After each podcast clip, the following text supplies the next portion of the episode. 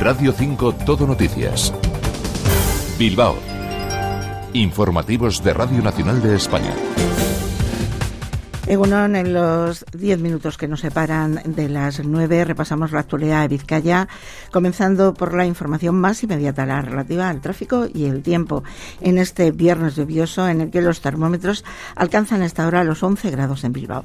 La previsión del tiempo para las próximas horas nos la trae desde la Agencia Estatal de Meteorología Lucepeda. Egunon. Egunon, mucha precaución hoy. El fuerte viento del oeste activará el aviso naranja de riesgo costero. Las olas pueden superar los 7 u 8 metros de altura en Vizcaya. Descenso muy importante de las temperaturas. La máxima se quedará en 14 grados en Bilbao. El viento del oeste con intervalos moderados y fuertes en el litoral, incluso con rachas muy fuertes a lo largo de la jornada. Esperamos precipitaciones que irán avanzando desde el litoral hacia el interior y en el interior la cota de nieve bajará hasta situarse en torno a 800 metros. En el litoral las lluvias pueden ser fuertes, persistentes y tormentosas. Es una información de la Agencia Estatal de Meteorología. Y miramos ya las carreteras, Gabinete de Prensa de Seguridad. Uno, buenos días. Hola, uno, buenos días. En estos momentos en las carreteras vizcaínas se circula con total normalidad. Sí hay, todavía hay algo de densidad y tráfico lento en la carretera de la avanzada en Leyo hacia Bilbao y en la zona de margen izquierda en la A8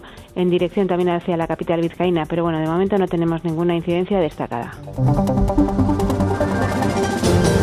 El aumento de la presencia de menores extranjeros no acompañados registrado en las últimas semanas ha obligado a la Diputación a adoptar medidas como la apertura de un nuevo centro de protección de menores migrantes en Sopuerta, que ha concitado el rechazo de los vecinos de la localidad. Un recurso que se ubicará en el antiguo Palacio de Quintana y que podría entrar en funcionamiento a comienzos del próximo mes. Así lo señalaba la portavoz foral Leisuri Arrizabalaga. De las últimas semanas sí que hemos observado que hay un incremento de, número de, de estos niños y niñas que no tienen referencia familiares eh, en Vizcaya y evidentemente eso tensiona la red de, recursos de protección residencial de la que disponemos y, por supuesto pues nos aboca a adoptar medidas de carácter extraordinario y este puede ser uno de ellos. Arrizabalaga ha recordado que la protección de estos menores es una obligación y ha hecho un llamamiento a la solidaridad de los ciudadanos. La protección de estos niños y, de estas niñas que son migrantes, que no tienen ningún referente familiar, es una obligación legal para, para esta institución, para la Diputación Foral de Vizcaya. No es una opción, es una obligación. Y por tanto apelamos a la sociedad vizcaína, a esta sociedad que sabemos además que es tolerante, que es abierta y que es solidaria, que siga manteniendo esa actitud. Por cierto, que el Departamento Foral de Acción Social, responsable a través del Instituto IFAS de la gestión de estos centros en Vizcaya, ha tenido que afrontar en los últimos cinco años un gasto de 291.000 euros para arreglar los desperfectos causados por los residentes. Gobierno vasco, diputaciones forales y ayuntamientos de las tres capitales vascas han suscrito un acuerdo institucional para un futuro pacto de país por los cuidados que tendrá como objetivo consolidar y responder a las necesidades y retos de la sociedad vasca en esta materia. Nerea Melgosa, consejera de Asuntos Sociales. Nuestro objetivo es compartido, es avanzar hacia un sistema de cuidados que garantice la igualdad de oportunidades y la cohesión social, reconociendo los cuidados como un bien común y como una responsabilidad compartida. Un documento que recoge 14 compromisos que abarcan una visión integral para la mejora del sistema de cuidados. Se trata de un compromiso que incluye la elaboración de un estatuto de la persona cuidadora.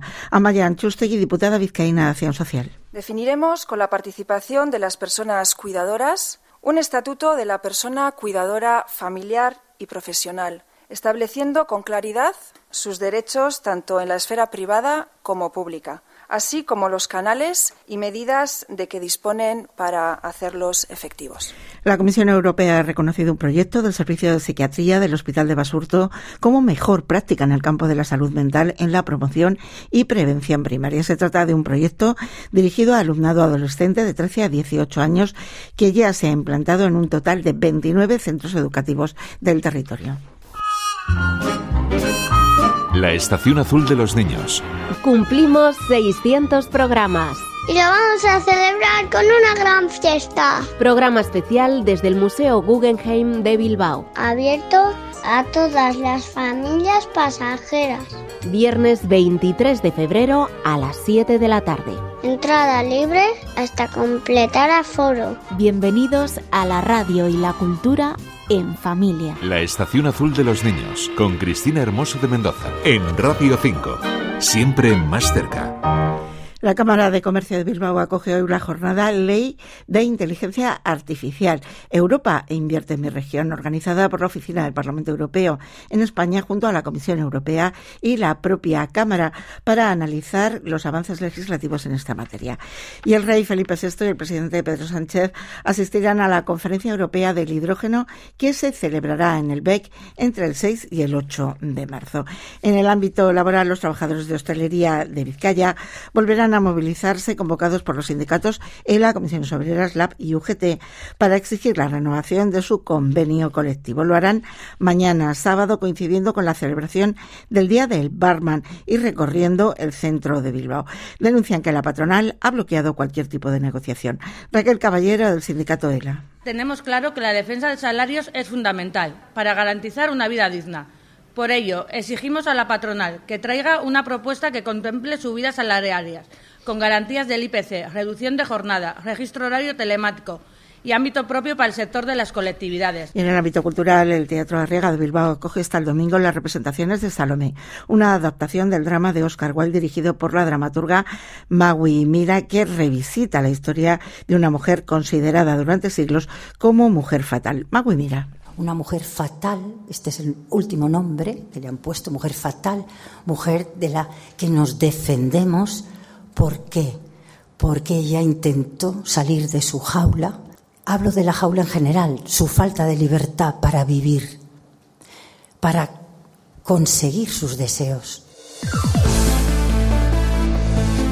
Y tiempo ya para la actualidad deportiva. Ramón Hernández, buenos días. Buenos días, pues ya estamos a las puertas de un nuevo fin de semana en el que vuelve a escena la Liga en Primera División con el partido del Atlético el domingo en el Villamarín frente al Betis. Una buena oportunidad para seguir poniendo tierra de por medio con los equipos que persiguen a los rojiblancos en la clasificación. Una cita en la que Valverde tendrá dos bajas seguras, las de Lecue y Herrera, y vamos a ver si, bueno, pues comienzan ya las rotaciones teniendo en cuenta la semana que espera después con ese compromiso fundamental, ilusionante, el jueves en Sabamés ante el Atlético de Madrid, buscando una nueva final de Copa y enseguida, ya el domingo, llegará el eh, Barcelona. Pero primero es centrarse en eh, Sevilla y por lo tanto, bueno, pues eh, en eso está el equipo. Ayer Guruceta habló de los detalles de su renovación hasta el año 2028, pero se refirió a cómo todos tienen bien fijado en la cabeza que hay que comenzar por intentar ganar al Betis y ya llegará el resto del calendario cuando eh, bueno, pues se acerque ya esa fecha de jugarse el poder acceder a, una nueva final de Copa. Así lo expresaba Guruceta.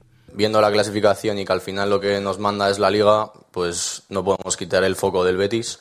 Está claro que el partido del Atlético de Madrid está ahí, pero eh, creo que este 2024 hemos enfocado bastante bien, quitando el día del Valencia, que igual el perder fue demasiado, pero bueno, eh, como te digo, no quitar el foco del partido del Betis y luego ya tendremos días para preparar para recuperar el partido del Atlético de Madrid.